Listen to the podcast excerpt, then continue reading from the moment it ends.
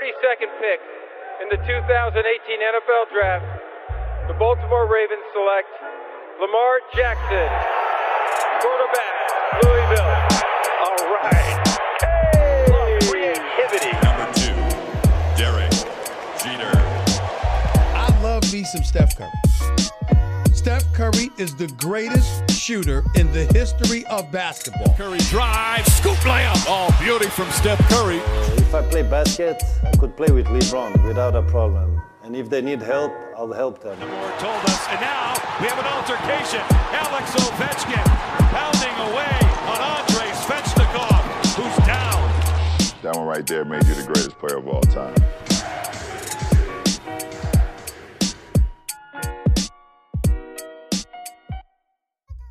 Salut à toutes et à tous et bienvenue sur votre podcast Hype consacré à la MLB.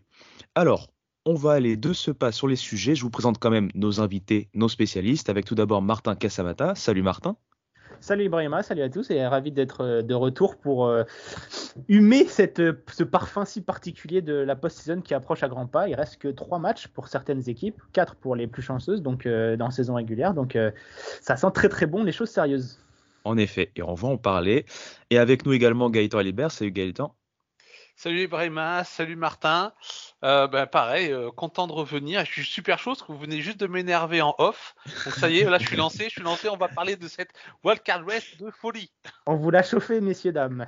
Exactement, donc euh, restez bien à l'écoute. On va y aller euh, sans plus tarder. Nouvel épisode, c'est parti.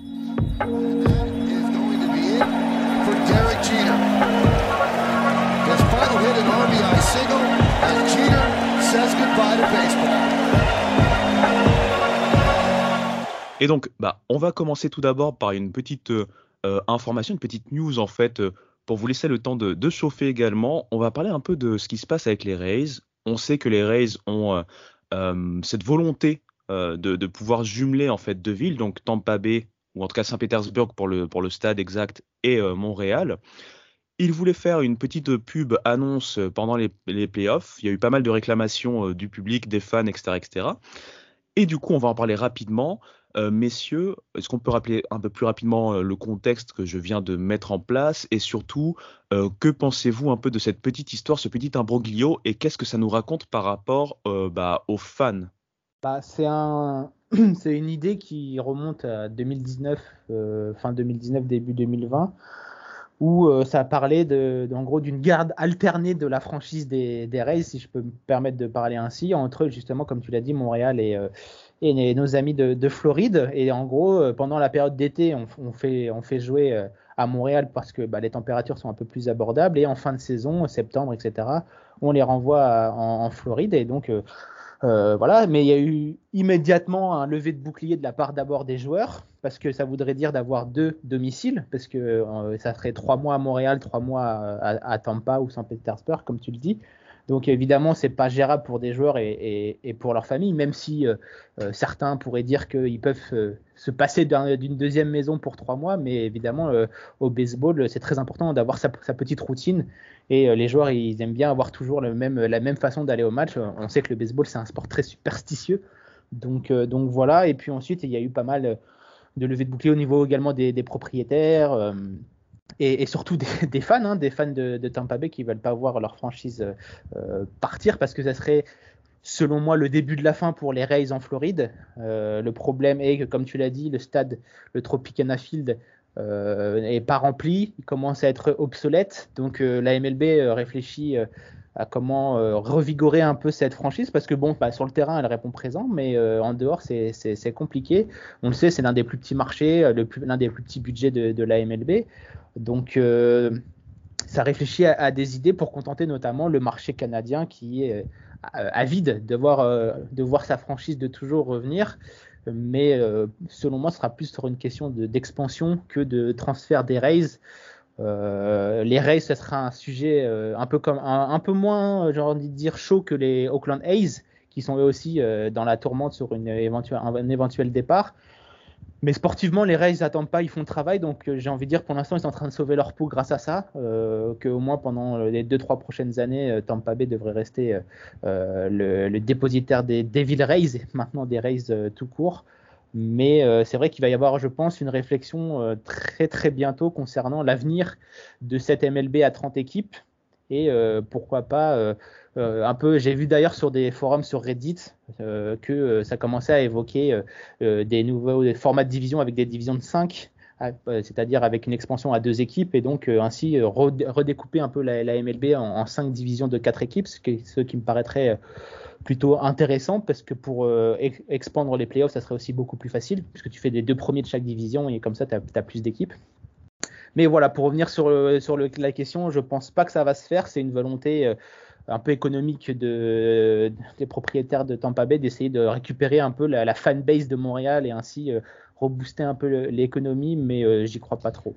Ouais, moi de mon côté, alors je dirais pas que j'y crois pas trop parce que il y a ce que veulent les fans, et effectivement, euh, que ce soit Tampa ou que ce soit Montréal, c'est pas un plan qui euh, fait l'unanimité loin de là, parce que bah, ça se comprend, hein, les fans des Rays, eux, euh, pour eux, c'est leur franchise, même s'ils sont deux ou trois, bah, c'est quand même leur franchise. Hein.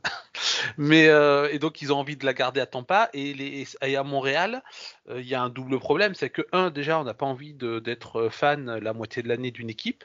Euh, et puis bon, là, effectivement, les Rays sont dans une bonne période, mais imaginons. Le plan partagé, euh, la, garde se mettra en place, je crois, en 2028. Pour l'instant, c'est ce qui, est prévu. Euh, en 2028, les Rays, ils peuvent être à la ramasse. Les, les, les, Montréalais n'ont pas forcément envie de récupérer une équipe après juin, parce que, en gros, l'équipe serait à Tampa d'avril à juin, enfin, et pour le sprint training, bien sûr, et finirait la saison à Montréal. si l'équipe n'a plus rien à jouer à partir de juin, ce qui peut arriver quand on est euh, une équipe de, de, de, de fin de division. Baltimore. Comme Baltimore, voilà. Euh, ben, et voilà, imaginons que les, que les Rays soient euh, le, dans, en 2028 les, les, les Baltimore d'aujourd'hui. vous imaginez bien que vous êtes fan de Montréal, vous n'avez pas envie d'aller voir cette équipe-là en juillet, quoi. Enfin, c'est difficile de, de créer une fanbase fidèle euh, quand votre équipe potentiellement ne, ne, ne, ne joue plus rien en, en, milieu de saison. Donc il y a ce problème qui peut se poser euh, euh, dans le cas de mauvais résultats. L'autre problème, c'est que bah, il y a toujours les expos dans la tête des gens de, de, de, de Montréal. C'est une franchise. Hein. C'est une franchise qui euh, euh, qui a sa part de, de, de mythes, de légendes, qui euh, dont le logo est encore un logo qui est très vendu à Québec et dans le monde de la MLB. Et du coup, voilà, il faudrait aussi effacer quelque part euh, cette mythologie euh, des expos à Montréal pour créer euh, une sorte de nouvelle fanbase. Et, donc, c'est quand même plutôt difficile. Les gens qui veulent le retour du baseball à Montréal, ils ont envie d'avoir le retour des, des expos. Ils veulent pas forcément d'une carte partagée. Le problème, là où je dis que ça peut se faire, c'est que les, des deux côtés, les propriétaires, eux, sont plutôt pour c'est-à-dire du côté des propriétaires actuels des Rays, c'est-à-dire Stenberg et son président Matt Silverman, pour eux c'est le la seule possibilité de sauver les Rays en Floride. C'est-à-dire que euh, le marché est trop petit, il n'y a, pas assez d'adhésion, il ne peut pas tenir. Donc la, seule possibilité, si on, euh, euh, on veut garder les Rays à Tampa Bay, c'est cette solution de garde euh, partagée, d'où cet imbroglio par rapport aussi euh, à l'affiche. Et puis du côté de, Québec, on sait que même s'il y a beaucoup de gens qui veulent le retour de, de des expos, en tout cas du baseball majeur à Montréal, c'est de l'argent. Euh, ça sera notamment de l'argent public. Et même si le premier ministre québécois a dit qu'il était prêt à mettre la main à la poche, il y a beaucoup de contribuables qui n'ont pas forcément envie de mettre la main à la poche pour la construction d'un nouveau stade. Or, avec une garde partagée, le stade qui sera construit sera moins grand. Et du coup, il, ça engagera moins financièrement euh, les finances publiques en plus des euh, finances privées. Donc c'est vrai que du côté de, du groupe Baseball Québec, qui est, le groupe d'investisseurs côté Montréal, et du côté des Rays, c'est plutôt du gagnant-gagnant cette garde partagée sur le plan économique. Mais euh, sur, sur vraiment cet aspect-là. Alors après, à voir, est-ce que ils vont se rendre compte que peut-être au long terme, l'aspect économique, il va pas être bon avec des fanbases qui n'auront plus envie de venir au stade, tout simplement. Bah c'est ça en fait, c'est surtout ce que, ce que, ce que vous dites, c'est vrai. Euh, tous les deux, c'est-à-dire que au final, on se rend compte que, ok, l'aspect économique est important, comme euh, tu l'as dit Gaëtan, il y a la holding euh, québécoise avec Stephen Bronfman à sa tête, c'est le partenaire hein, donc de Stenberg. Mais au final, avec la voix des fans, on, se rend compte, enfin, on le sait de façon à la base, hein, mais on se rend compte d'autant plus que on peut pas acheter entre guillemets les fans, comme vous l'avez dit tous les deux. Montréal, c'est les expos, c'est pas la parta le partage, pardon, euh, une garde partagée en fait d'une franchise quelque part. Euh, je pense qu'on va pouvoir avancer sur le prochain sujet parce qu'on va parler de quelques records. Petite transition musicale, j'allais dire encore une fois médicale, je sais pas ce que j'ai avec le médical, et c'est parti. 1951 October the 3rd was my most exciting day when the Bobby Thompson hit the historic home run heard around the world. Et donc, on a plusieurs joueurs qui ont euh, fait des, bah, voilà, qui ont eu des performances bah, toute cette année assez impressionnantes. On parle toujours des Otani, des Guerrero Junior, etc., etc. Martin, on avait parlé récemment, euh, bah, Salvador Pérez, on va en reparler puisqu'il a voilà, officiellement euh, battu certains records et égalé d'autres records. On commence par ce joueur et du coup j'ai envie de te redonner la main Martin. Donc qu'est-ce qu'on peut dire sur de plus en fait sur Salvador Pérez en quelques mots avec ce qu'il a fait? Bah écoute, euh, je, crois que j'en avais déjà bien parlé euh, la dernière fois quand on avait fait le petit euh, mea culpa de l'avoir oublié dans la course au MVP. Il euh, n'y a, a rien à dire en fait, il est tout simplement impressionnant. on le savait qu'il avait des petits soucis de blessures propres au poste de receveur qui est quand même très demandant au niveau des, genoux et de, et de, tout le corps. Hein. Sans doute le, poste le plus difficile du, baseball est très sous-coté. Euh, donc euh, ce qu'il fait, c'est quand même assez impressionnant parce qu'il ne faut pas aussi oublier que défensivement, euh, c'est aussi l'un des meilleurs receveurs de, la ligue et qui doit gérer l'un des pitching staff les plus jeunes de la MLB. Donc il, a, il a un peu deux, deux poids sur les épaules, c'est-à-dire être le leader d'attaque de cette équipe et aussi manager un peu ces jeunes pousses prometteuses euh, qui sont censés être l'avenir de sa franchise, parce que bah, c'est sa franchise à, Salvador Pérez euh, désormais. Euh, c'est un peu le, dernier des Mohicans de, ces années glorieuses et du, titre des, Royals. Donc, donc voilà, bah, rien à dire, tout simplement impressionnant. Et quand on est dans un cercle vertueux comme ça, évidemment, on est lancé et rien peut, peut, peut te stopper. Quoi. Donc, donc voilà, il est tout simplement stratosphérique cette, cette saison et je pense euh, qu'il sera top 3 du, du, du, trophée MVP de l'American League, selon moi, euh, pour récompenser un peu tout, euh, tout son travail ces, ces dernières années. Parce que bah, ça fait quelques, quelques saisons qui, qui portent un peu cette équipe des, des, Royals, avec sans oublier Whit Merrifield, hein, évidemment le joueur euh, utilitaire et euh, très sous-côté également. Donc euh, ces deux joueurs, c'est un peu le cœur de, cette équipe. Et d'ailleurs, dans la reconstruction de Kansas City, c'était les deux joueurs intouchables, considérés comme intouchables par le, GM même si on a entendu à droite à gauche les Yankees faire le pressing pour récupérer Merrifield, qui aurait été d'ailleurs pas trop, pas de, pas de, pas de trop hein, chez nos amis de, de, New York, mais voilà, ils, savent que ces deux joueurs cornerstone, comme ils disent là-bas, c'est des joueurs générationnels et euh, avoir un joueur comme Salvador Perez justement pour euh, gérer cette jeune équipe qui est en on the rise, donc qui est en train de, monter en puissance et qui d'ici deux trois saisons sera de retour au, premier plan.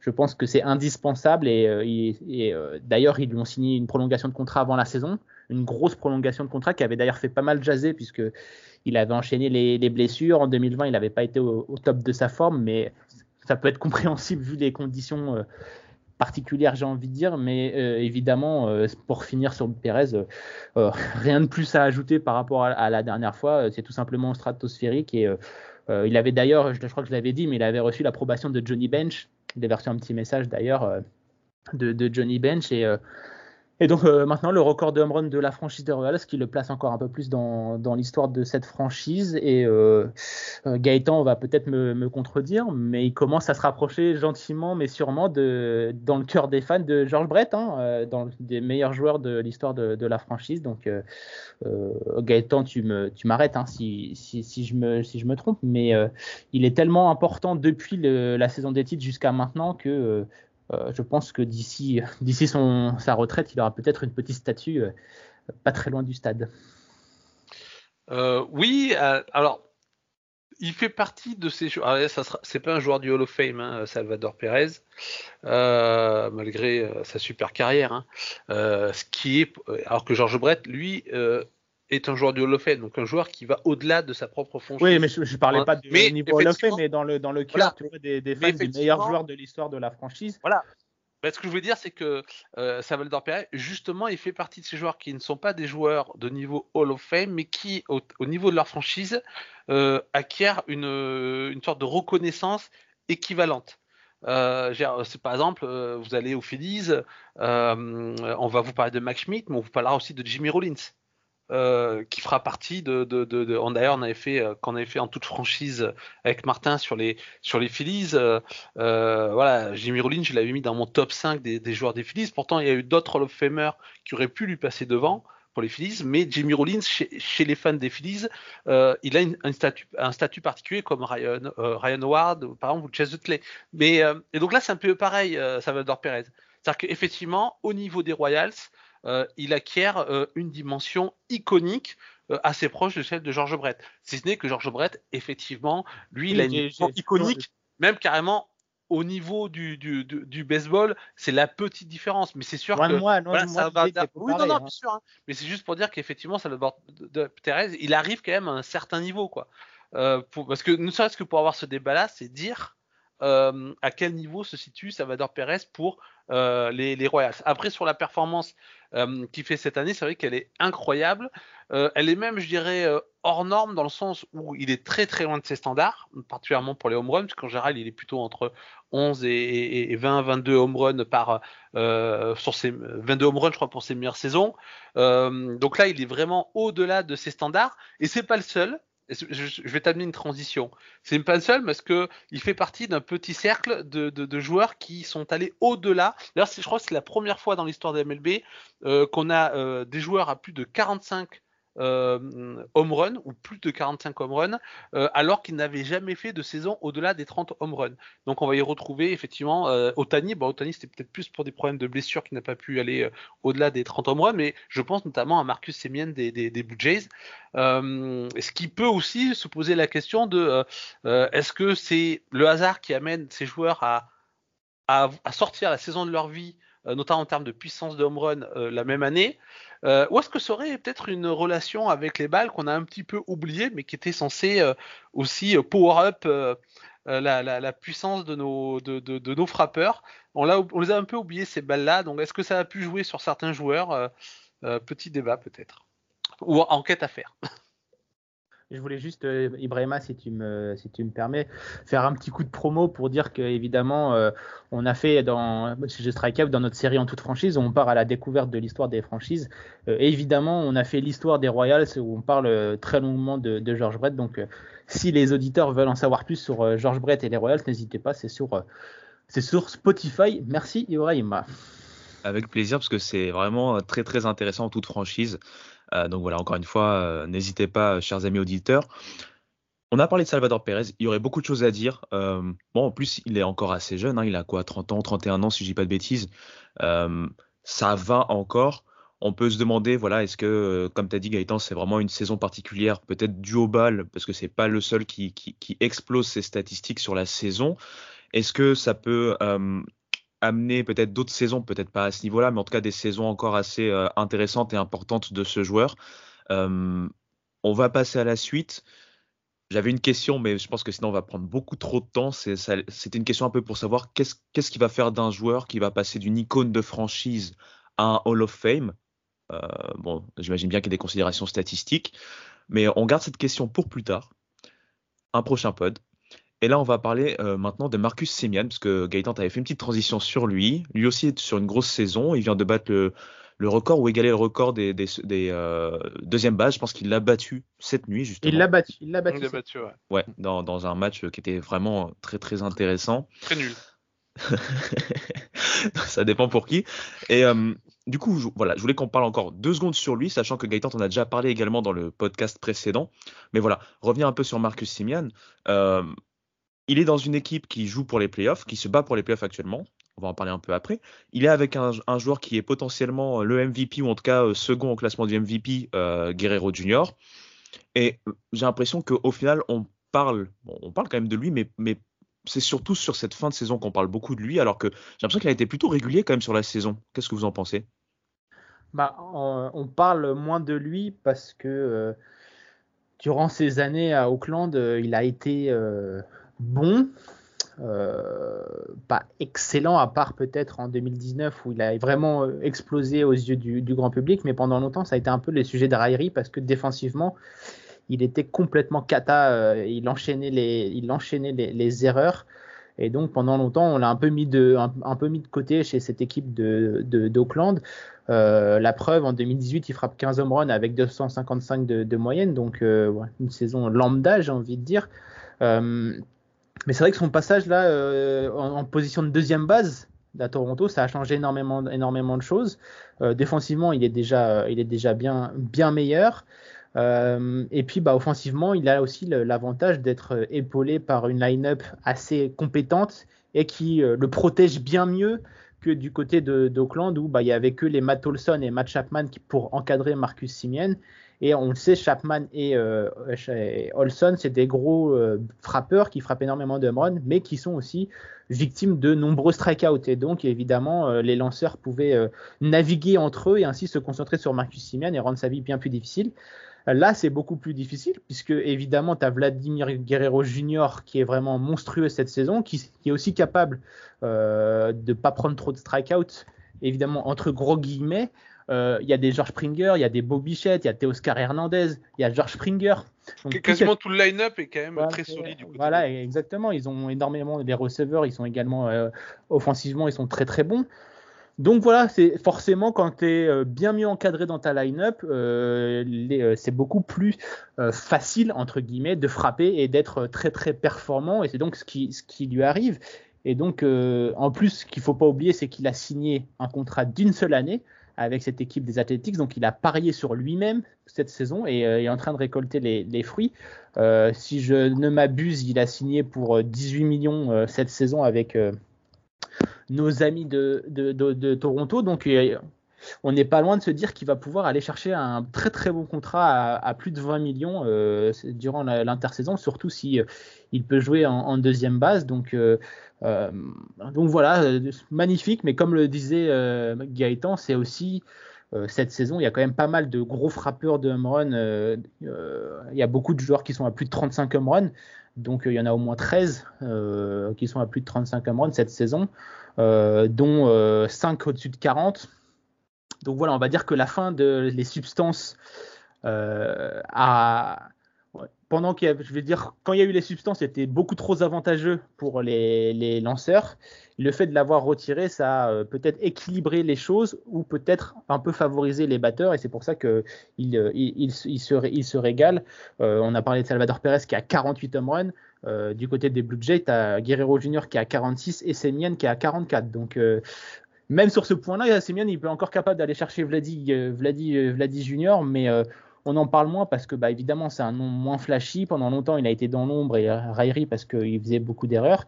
Mais voilà, là, il est tranquillement en train de se, faire une place. Euh, euh, les statistiques euh, phares du moment du côté de la MLB, c'est la WAR, donc c'est win above replacement, c'est le nombre de victoires qu'un joueur apporte par rapport à un joueur considéré comme lambda. Et il est à 7,2 Marcus Simien. Donc voilà, c'est dans le calibre de Mike Trout, dans les ranges de Mike Trout pour pour faire un peu la, comparaison. Donc euh, voilà, c'est un joueur exceptionnel sur cette saison. Le reste du temps, il, a eu il avait un peu plus de mal. C'est pour ça qu'on en parle, euh, en parle un peu moins. Est-ce que c'est le fait d'être en contractière qui le rend euh, si, performant? Peut-être. Est-ce que c'est le fait d'être bien protégé par une line-up offensive? Sûrement. Oui, après, c'est vrai que j'en avais parlé quand on a fait le débat Otani vs Vladi, mais je, je, trouve que dans les débats pour savoir si Guerrero doit avoir le, MVP, on, oublie que malgré vraiment l'énorme saison que fait euh, Vladimir Guerrero Jr., je ne lui enlève pas, il fait une saison de, de, fou, même si je pense qu'il n'aura pas la, triple couronne, euh, mais il a quand même lutté un moment pour. Euh, on oublie qu'il n'est pas du tout seul dans cette équipe. C'est-à-dire qu'ils ont, alors même si on, on savait que c'était un joueur à potentiel, mais qui ne l'avait jamais démontré. Ben, Robiré, il fait une saison incroyable. Et là, je pense que la Kata euh, Cold cette nuit euh, lui, lui, offre définitivement le, le Sayung, sont vraiment à se prendre 10 runs par les, par les Yankees ce soir. Quoi. Mais, mais voilà, il va être Sayung. Et puis, comme je disais, ils ont un, line-up quand même qui est, qui est vraiment très, très costaud, très talentueux. Euh, il y a de la constance, il y a de la puissance. Euh, vraiment un des plus beaux line-up de, de, la MLB. Et, et donc, effectivement, on oublie de dire que la réussite. Quand j'entends dire que c'est Vladi qui porte les, les Blue Jays vers la post-saison, non, c'est faux. Je veux dire, euh, effectivement, comme tu l'as dit, Simien, il a été constant toute l'année. On, on savait que ça serait un bon renfort pour les Blue Jays. On ne pensait pas qu'il le serait à ce point-là. Et vu les blessures de Springer, ben, ça tombe bien qu'il sorte une saison euh, de quasi MVP lui aussi. Euh, ça fait beaucoup de bien. Et je suis pas sûr que, euh, les Jays seraient, à ce point-là, juste avec la puissance et la constance de, Vladimir Guerrero Jr. Je pense que Siemens y est pour beaucoup. et d'ailleurs, il suffit de regarder la WAR pour voir aussi ce qu'il apporte à cette équipe. Euh, du coup, pour moi, Siemens, il va se battre pour la troisième place du, euh, MVP derrière euh, le, duo Otani-Vladi. Je, je vois pas forcément d'autres joueurs venir titiller les trois et quatrième euh, places. Donc du coup, voilà, je pense qu'il faut vraiment pas sous-coter la saison de, Marcus Siemens quand on fait ce débat pour savoir qui sera le, le, MVP entre Otani et, Guerrero Junior. Ah, on va pour terminer sur euh, Simian, en gros, c'est faut dire que c'est un magnifique lieutenant pour euh, Vladimir Guerrero Jr. qui euh, attire toute la lumière parce que bah, c'est Vladi Guerrero Jr. Mais euh, je pense que Guerrero ne serait pas à ce niveau si Simian n'avait pas été aussi performant à la batte. Parce que, bah, évidemment, euh, quand il y a un joueur aussi chaud, ce que les lanceurs font, c'est qu'ils sont beaucoup plus euh, attentionnés et patients avec le, frappeur comme euh, Guerrero Junior, et donc euh, ils peuvent parfois euh, laisser euh, aller sur base ou des choses comme ça. Là, avec le line-up des, Blue Jays aussi performant, tu peux pas te permettre de laisser euh, Guerrero sur, euh, base en le faisant marcher. Donc, tu es obligé de l'affronter, et donc forcément, si tu l'affrontes, tu as plus de chances de te faire, de te faire euh, catapulter ta balle dans, les- dans les tribunes. Donc, euh, donc voilà, c'est quand même assez, assez, assez impressionnant. Il faut pas oublier que euh, Toronto a joué dans trois stades cette saison, dans trois villes différentes.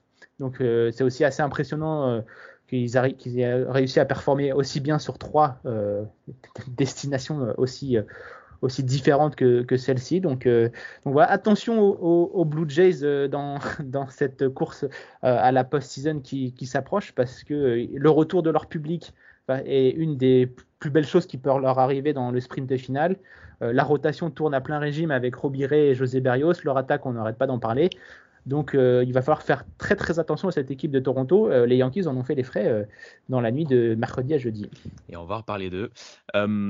Merci messieurs pour Marcus Semian. Le, le petit passage Guerrero Junior est très important, comme tu l'as dit, Martin. Moi, je pensais par exemple en comparaison avec Otani. Otani, on peut se permettre de temps en temps de le faire marcher, ça, ce qui peut faire justement euh, baisser ses stats, ou en tout cas, il a moins euh, de, on va dire, de, de bataille avec le, le lanceur. Ça peut être le cas par rapport au line-up qu'il a lui de ce côté avec les Angels. Euh, on va parler d'un autre joueur dont vous avez parlé dans un podcast TSO qui est sorti. Alors c'était dimanche dernier, si je dis pas de bêtises. Exactement, ouais. Samedi Donc, soir. euh, samedi soir. Donc, encore une fois, les auditeurs, n'hésitez pas à aller écouter les podcasts TSO. Nous, on va en parler deux secondes, enfin un peu plus de deux secondes, puisque euh, voilà, on va parler des côtés de MVP euh, potentiel de la National League.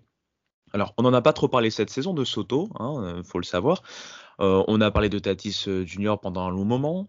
On a parlé de Bryce Harper pendant, euh, voilà, pendant depuis août en fait, on parle de lui euh, principalement.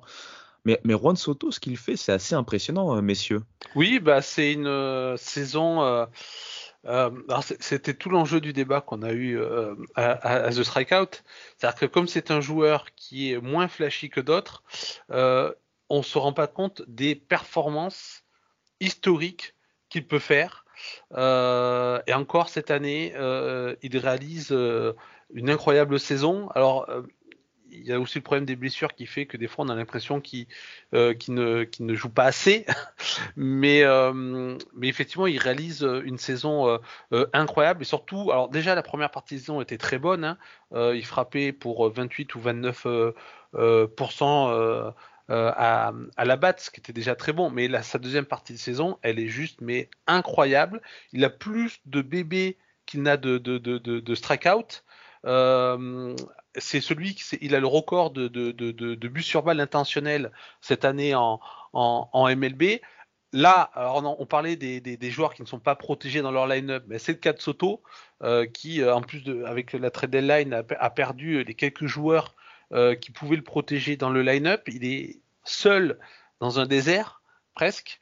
Et, euh, du coup, c'est beaucoup plus simple pour les, pour, euh, pour les lanceurs adverses. Et malgré tout, euh, bah, quand il rencontre la balle, elle, euh, elle part vite, elle part loin, et puis il la rencontre très souvent. C'est voilà. Donc quand on le, on le compare à des joueurs comme Ted Williams, je pense que ça donne la mesure de son talent. Alors peut-être qu'il fera pas la carrière totalement euh, comme Ted Williams, hein, c'est encore un jeune joueur, mais en tout cas euh, pour son âge, il réalise euh, parmi les meilleurs débuts de, carrière possibles dans l'histoire de la MLB. Oui, et pour, compléter ce que dit Gaëtan, faut pas oublier que Juan Soto, il a que 22 ans. hein. Donc c'est vraiment incroyable ce qu'il fait. Euh, pour compléter encore, euh, il, est leader de la MLB en termes de présence sur base, donc c'est-à-dire euh, les hits et les buts sur base. Il est quasiment à, à 467, donc 46% du temps, il monte sur base, que ce soit sur coup sûr ou sur but sur balle, donc c'est-à-dire quasiment une fois sur deux, il, monte, il monte sur base. Donc ça, c'est vraiment la stat la plus impressionnante selon moi. Euh, en 2020, euh, il a fini cinquième hein, du trophée du MVP, ce qui a euh, fait sourciller pas mal de monde parce qu'il avait fait quand même une, saison quand même assez stratosphérique avec 35% au bâton et 490 de présence sur base. Donc encore mieux que, cette saison. Et pourtant, il n'avait fini que, que cinquième de, de cette course au MVP. Donc là, une nouvelle fois, mieux vaut tard que jamais, j'ai envie de dire. Soto commence à avoir un peu de reconnaissance parce qu'il sort un mois de septembre euh, euh, hors du temps, j'ai- envie de dire. Euh, il est deuxième de la MLB en termes de, de, hits, enfin en AVG, donc en moyenne, de moyenne au bâton, derrière le seul Trea Turner. Donc, comme l'a dit Gaëtan, dans une line-up de- des Nationals qui, pourrait, qui aurait toute sa place en Division 1, euh, c'est quand même assez, assez impressionnant. Euh, malheureusement, je pense que le titre de MVP est déjà dans les mains de, de Bryce Harper et à juste titre parce que Bryce Harper lui aussi porte quasiment seul la franchise des Phillies et euh, ils, sont- encore dans la lutte pour la post-season. Là, Juan Soto est quand même très très loin d'amener son équipe euh, en post-season. Mais euh, voilà, les comparaisons continuent de pleuvoir sur euh, Ted Williams et Juan Soto parce que Ted Williams, euh, c'était exactement le type de joueur qu'était Juan Soto, c'est-à-dire quelqu'un qui connaît à la perfection la zone de prise du lanceur, donc c'est-à-dire si la balle est faute ou si la balle est bonne. Et ça, c'est une denrée qui se perd dans le baseball actuel. On en parlait justement avec ses courses au home run, 48 home run, etc. Lui, il est capable d'en frapper, mais il sera jamais dans, les 40. Là, il, en est à 29 au moment où tourne cette, émission, ce qui est déjà euh, plus que correct hein, pour, un, joueur. Mais lui, sa spécialité, c'est savoir reconnaître si la balle est bonne et la balle est faute. Et actuellement, c'est l'un des meilleurs et, peut-être l'un des derniers euh, des joueurs à faire, euh, à faire ça. Et Ted Williams était ex- et pareil, le même joueur. Et il était également dans l'ombre de DiMaggio euh, à, l'époque. Et il n'a jamais été reconnu à sa juste valeur comme l'une des stars de la MLB, en, tout cas par ses contemporains. Et euh, Soto est en train de suivre, non pas sur le terrain, parce qu'on lui souhaite en tout cas d'avoir la même carrière statistique que Ted Williams, mais en termes d'image, il est un peu dans l'ombre justement des autres euh, monstres de son âge comme euh, Fernando Tatis Jr., Acuna, Vladimir Guerrero Jr. Mais sur les statistiques sont là. Malheureusement euh, pour lui, les Nationals ne vont pas être compétitifs tout de suite, tout de suite. Donc euh, le voir se battre pour une place en post-season, ça va être euh, difficile, mais on l'a déjà vu avec des Mike Trout qui faisaient des saisons extraordinaires avec les Angels et les Angels qui faisaient rien. Donc Soto peut aller nous chercher des titres de MVP, mais, euh, mais voilà, ça va être, ça va être compliqué pour lui de, lutter entre guillemets dans cette franchise des, Nationals. Euh, en tout cas, euh, il avait fait la une en début de saison du magazine d'ESPN, euh, Juan Soto, donc c'est déjà un premier pas vers la reconnaissance. Et s'il continue à faire une troisième saison de, de ce calibre, je pense que euh, l'affront de ne pas le voir avoir le titre de MVP, cette saison ou la saison dernière, sera lavé très très vite. Merci messieurs et surtout, euh, comme vous l'avez dit, il est super jeune et pourtant on a l'impression de voir un vétéran dans sa façon euh, d'être très discipliné en fait euh, sur base, sur base, à la batte pardon, et donc de pouvoir atteindre les, les bases assez régulièrement. Merci messieurs. On va passer au gros du sujet. On va faire une petite cartographie en fait de la course au PO, en sachant qu'il y a pas mal de choses un peu plus définitives maintenant. Petite transition et dernière transition musicale et on repart.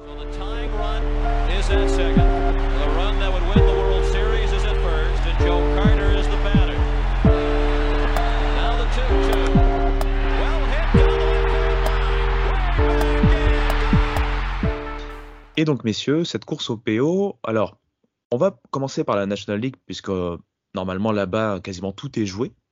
On a vu donc euh, les, euh, les Cardinals notamment ont récupéré au prix d'une de, de, winning streak assez incroyable bah, le deuxième spot des wildcards. Ce qui reste en fait à jouer, c'est le titre, euh, enfin la division en fait NL East entre Atlanta et euh, les Phillies, en sachant que Atlanta a quand même un, euh, un gros avantage. Je pense que leur magic number est, descendu à 1. Donc, euh, c'est ça, il y a 4,5 il y a 4, il y a 4, euh, victoires d'écart, sachant qu'il reste 4-5 euh, matchs maximum pour les équipes. Philadelphie doit tout gagner et Atlanta doit tout perdre. Doit tout perdre. Donc voilà. Donc mathématiquement, c'est pas fait, mais c'est quasi fait. C'est ça. Merci Martin. Et du coup, bah voilà, on, l'a compris, la, NL est, jouée je voudrais qu'on parle rapidement quand même euh, sur la NL et surtout qu'on parte directement sur euh, l'American League, puisque là, par contre, euh, c'est un peu la folie. Donc, je vous laisse vraiment les commandes, messieurs. Amusez-vous bien là-dessus. Je sais que Gaëtan était chaud par rapport à un match qui s'est passé hier. Allez-y.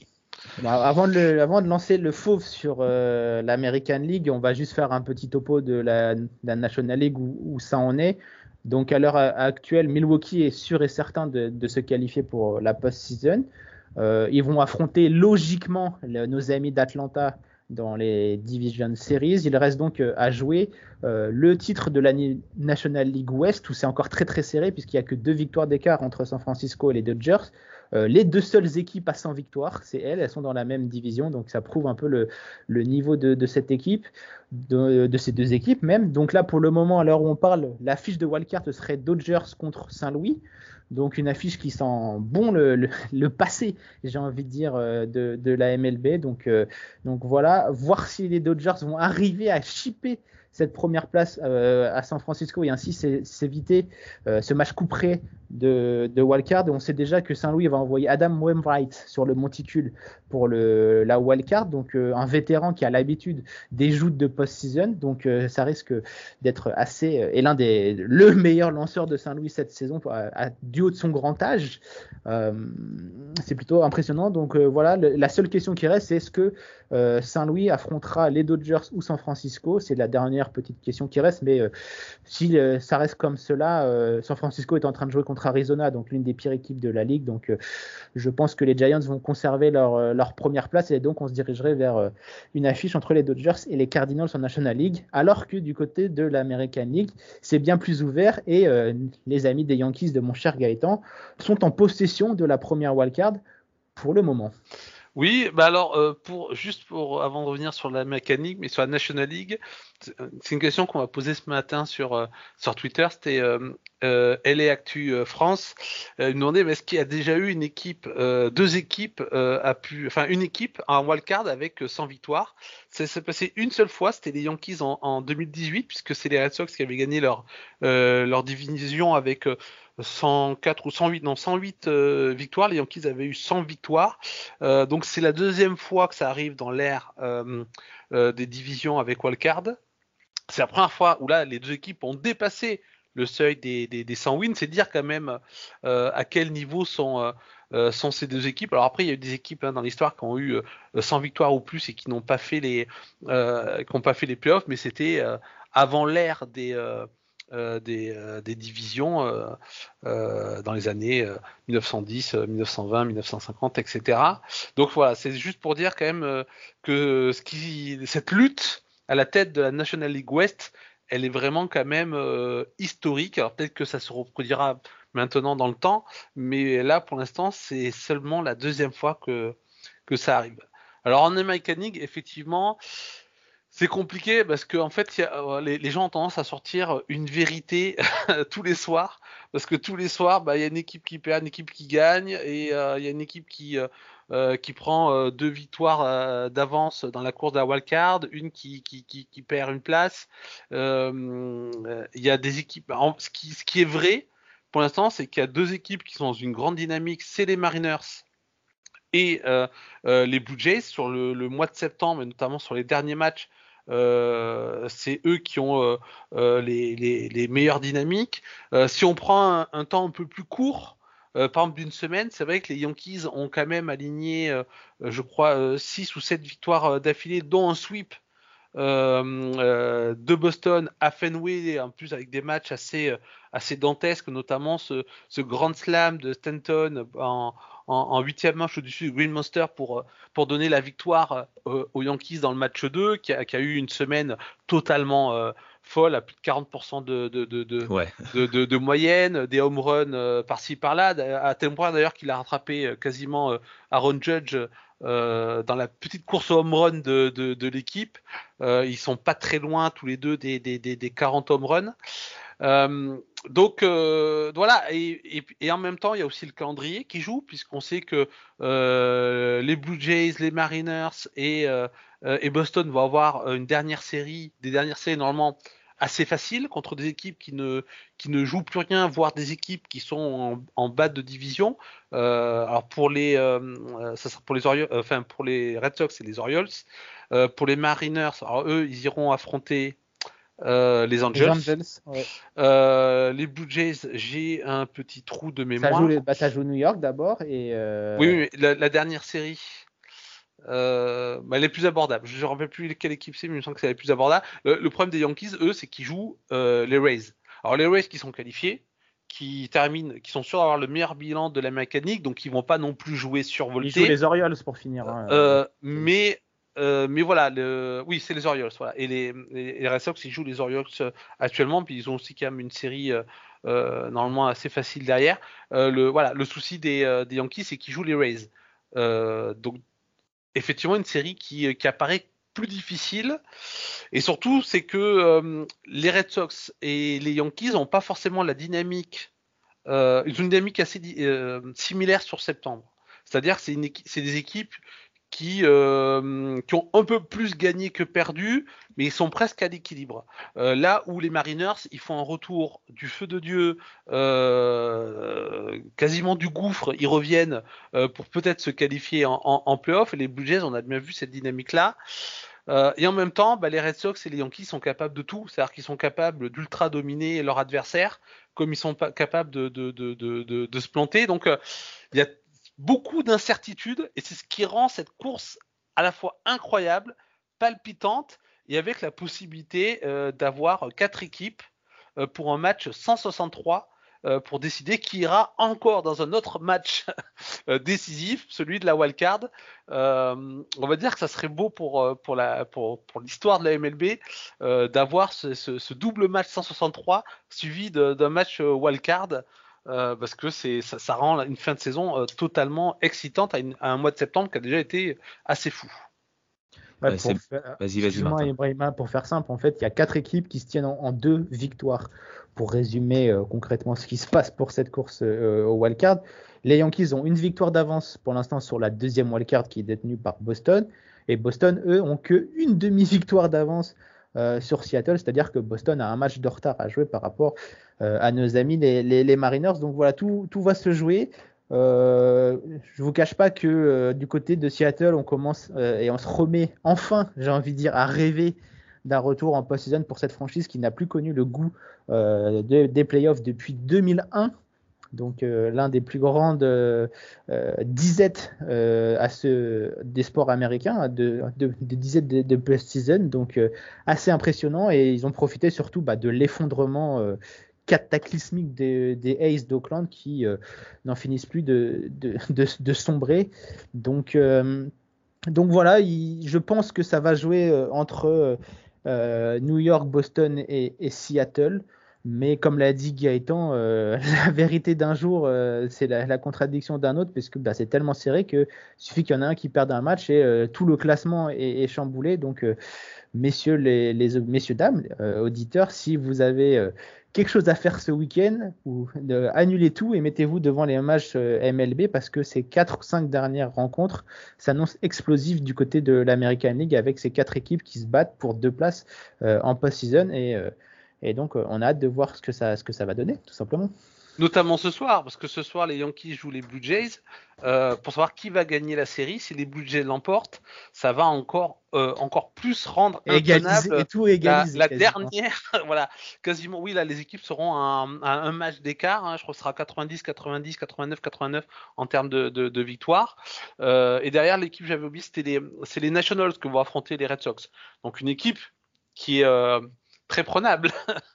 Donc euh, effectivement, voilà, les, fins de parcours sont, assez différentes et, ça va être surtout excitant, euh, particulièrement du côté des Yankees, parce que s'ils perdent ce soir, ça veut dire qu'ils doivent gagner la, série contre les Rays. Ils en sont capables, mais effectivement, ils auront la série la plus compliquée des quatre équipes euh, en course pour la wildcard. C'est clair, et on va suivre ça, bah voilà, vraiment très très euh, sérieusement et avec excitation.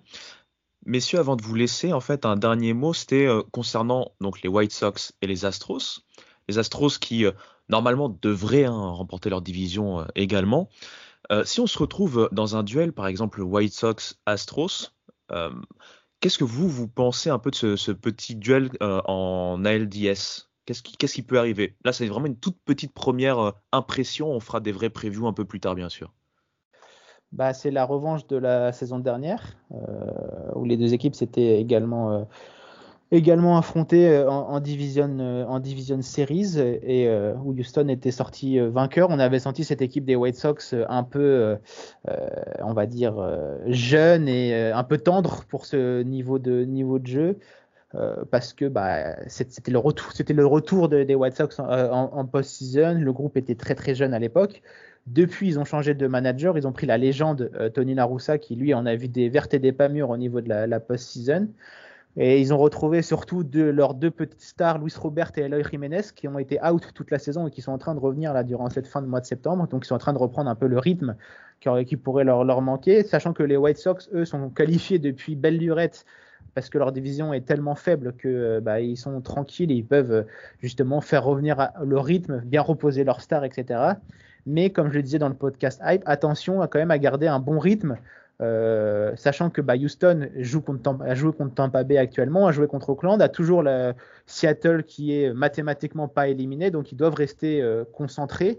Euh, donc, attention justement à ce, petit déficit peut-être de, momentum, parce qu'on sait que le baseball c'est un sport de, de momentum. Donc après, les, deux équipes sont plutôt très très proches euh, en termes de, niveau.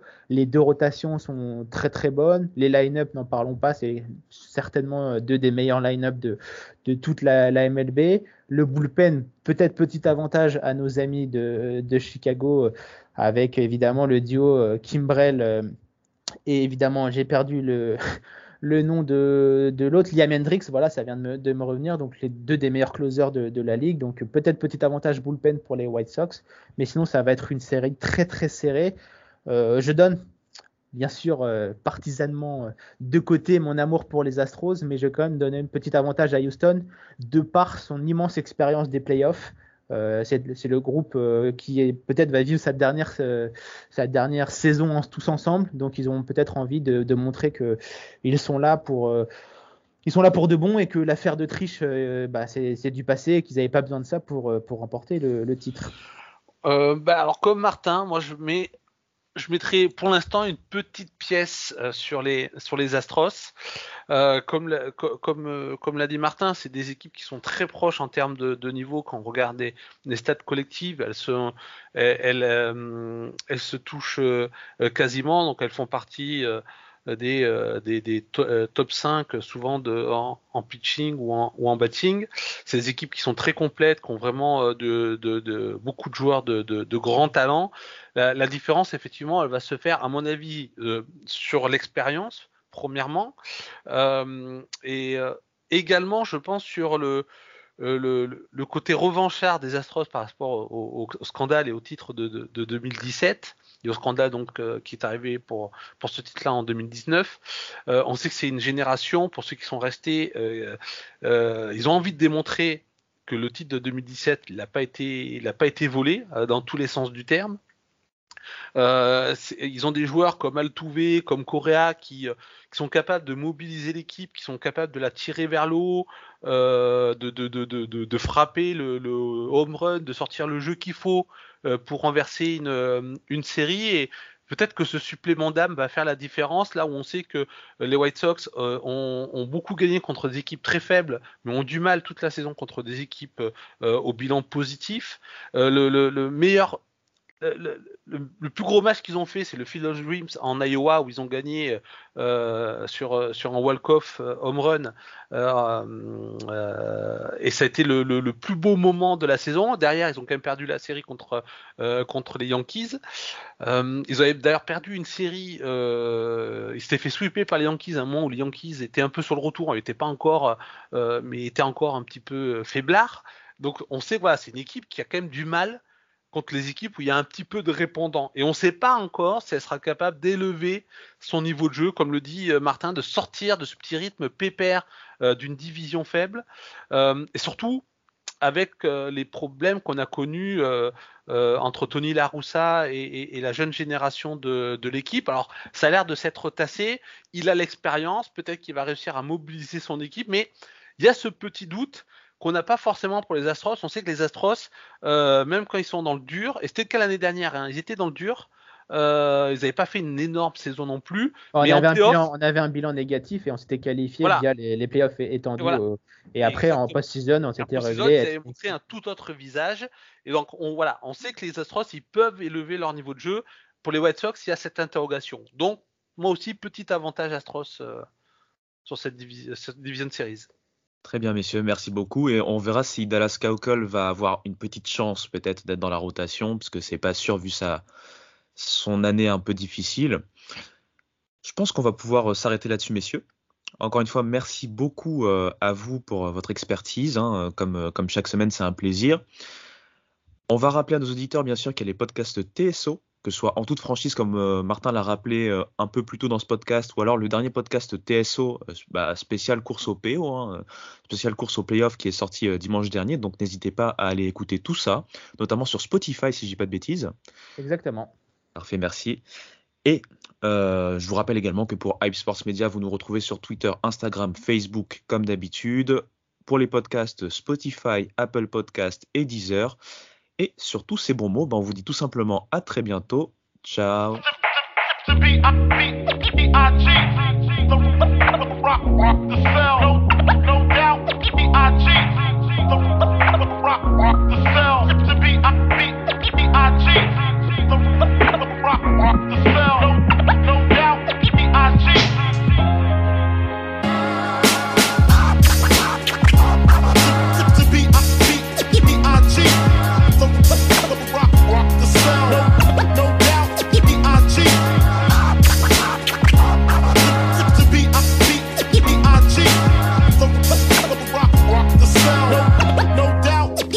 cheat.